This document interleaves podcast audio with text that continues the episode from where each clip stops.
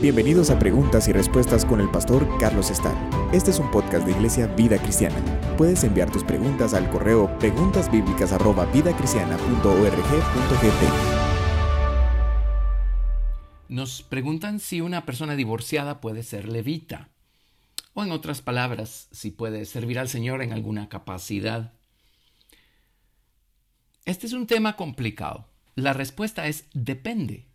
Ya el divorcio nos coloca afuera de la voluntad perfecta, directiva, intencional de Dios y nos pone del lado de la eh, voluntad permisiva. No olvidemos que el divorcio no es el pecado imperdonable, pero la respuesta sigue siendo depende. Si una persona divorciada puede servir al Señor en alguna capacidad pública, en la iglesia, depende. A lo mejor es el estado en el que el Señor eh, lo encontró y lo salvó. Bueno, esa es una consideración muy diferente. Así, el divorcio vino eh, después que toda la iglesia, por ejemplo, haya conocido a la pareja casada. Y luego viene el divorcio. Por supuesto, en un contexto así, si después ven a esa persona ministrando en alguna capacidad, esto va a ser tropezar a algunos, va a causar confusión, va a causar problemas. Entonces no va a ser algo que traiga edificación al resto de la iglesia. Así es que cada caso tiene que ser eh, considerado, ponderado de manera individual. Por supuesto, la gracia y la misericordia de Dios pueden restaurar el favor de Dios en una persona, pero la persona tiene que dar frutos de arrepentimiento. Ciertamente en Primera de Timoteo capítulo 3 tenemos nosotros entre los requisitos para alguien que desea el uh, obispado eh, lo siguiente, les leo, si alguno anhela obispado, buena obra desea.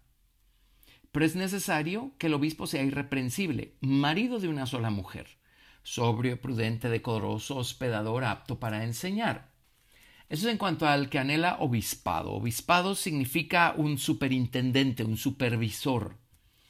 Luego aquí en 1 Timoteo 3, capítulo 8, habla de los diáconos. Los diáconos son las personas que hacen trabajos más eh, sencillos, más meniales, son los que sirven las mesas. Dice, los diáconos asimismo deben ser honestos, sin doblez, no dados al mucho vino, no codiciosos de ganancias eh, deshonestas más adelante en el verso 2 se dice, los diáconos sean maridos de una sola mujer y que gobiernen bien sus hijos y sus casas. Y luego en Tito capítulo 1, verso 5 tenemos los requisitos para los ancianos o personas espiritualmente maduras. Y en el uh, verso 5 dice, por esta causa te dejé en Creta para que corrigieses lo deficiencia y establecieses ancianos en cada ciudad, así como yo te mandé.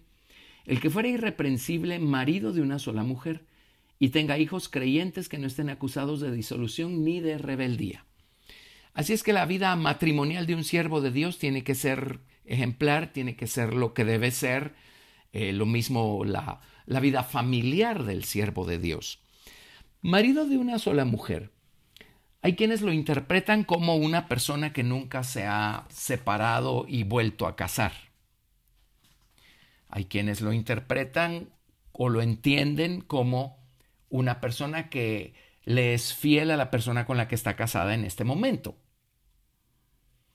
Creo que no debemos perder de vista que en la sociedad romana, que es el contexto histórico y cultural en el que esto fue escrito, eh, había, había mucho, mucha promiscuidad y había, pues no que la poligamia fuera una cosa, una institución en la cultura romana, pero sí era algo que se practicaba. No era raro que una persona tuviera a varias mujeres, a su esposa oficial, digámoslo así, y varias mujeres. Entonces, probablemente este es el sentido que, que tienen estas epístolas que escribió Pablo. Marido de una sola mujer. Nuevamente, yo creo que lo más importante es el fruto que está dando la persona. Como les digo, Dios puede restaurar y Dios puede eh, traer su gracia sobre una persona que en algún momento hizo una mala decisión, hizo un mal paso. También la razón del divorcio puede variar de un caso a otro. Los efectos del divorcio o el tipo de vida que decidieron llevar después del divorcio. Todos esos son factores a considerar. Definitivamente hay personas que no califican para servir al Señor eh, en una posición pública. Y por el otro lado hay personas que por el fruto que están dando sí califican para servir al Señor en una posición pública. Creo que lo más importante es eso en ah, Mateo capítulo 7, a partir del verso 15, leemos lo siguiente. Mateo 7, a partir del verso 15. Guardaos de los falsos profetas que vienen a vosotros con vestidos de ovejas, pero por dentro son lobos rapaces. Por sus frutos los conoceréis. ¿Acaso se recogen uvas de los espinos o higos de los abrojos? Así todo buen árbol da buenos frutos, pero el árbol malo da frutos malos. No puede el buen árbol dar malos frutos, ni el árbol malo dar frutos buenos. Todo árbol que no da buen fruto es cortado y echado en el fuego. Así que, por sus frutos los conoceréis. Y vamos a leer esto mismo o una porción paralela en Lucas capítulo 6 del verso 43 al verso 45. No es buen árbol el que da malos frutos, ni árbol malo el que da buen fruto, porque cada árbol se conoce por su fruto. Pues no se cosechan higos de los espinos, ni de las zarzas se vendimian uvas. El hombre bueno, del buen tesoro de su corazón saca lo bueno, y el hombre malo, del mal tesoro de su corazón saca lo malo, porque de la abundancia del corazón habla la boca. Así es que lo más importante que debemos medir en una persona son sus frutos sus frutos cristianos, el, fruto espiritual y moral que esté dando, la clase de obras que está produciendo. Y el fruto del Espíritu es amor, gozo, paz, paciencia, benignidad, bondad, fe, mansedumbre, templanza. También tenemos la santificación como un fruto. También encontramos la sinceridad y la dependencia a Dios como un fruto. Y el dar, el compartir también es un fruto. Así es que eso es lo que debemos ver en la vida de las personas. No hay nada que la sangre del Señor Jesucristo no pueda cubrir. No hay nada que la sangre del Señor Jesucristo no pueda expiar. No hay nada que el Señor Jesucristo no pueda perdonar. Pero nuevamente en el caso del divorcio necesitamos abordar cada caso de manera específica, de manera particular, buscando también el bien de nuestras congregaciones y no ponerle tropiezo a la gente.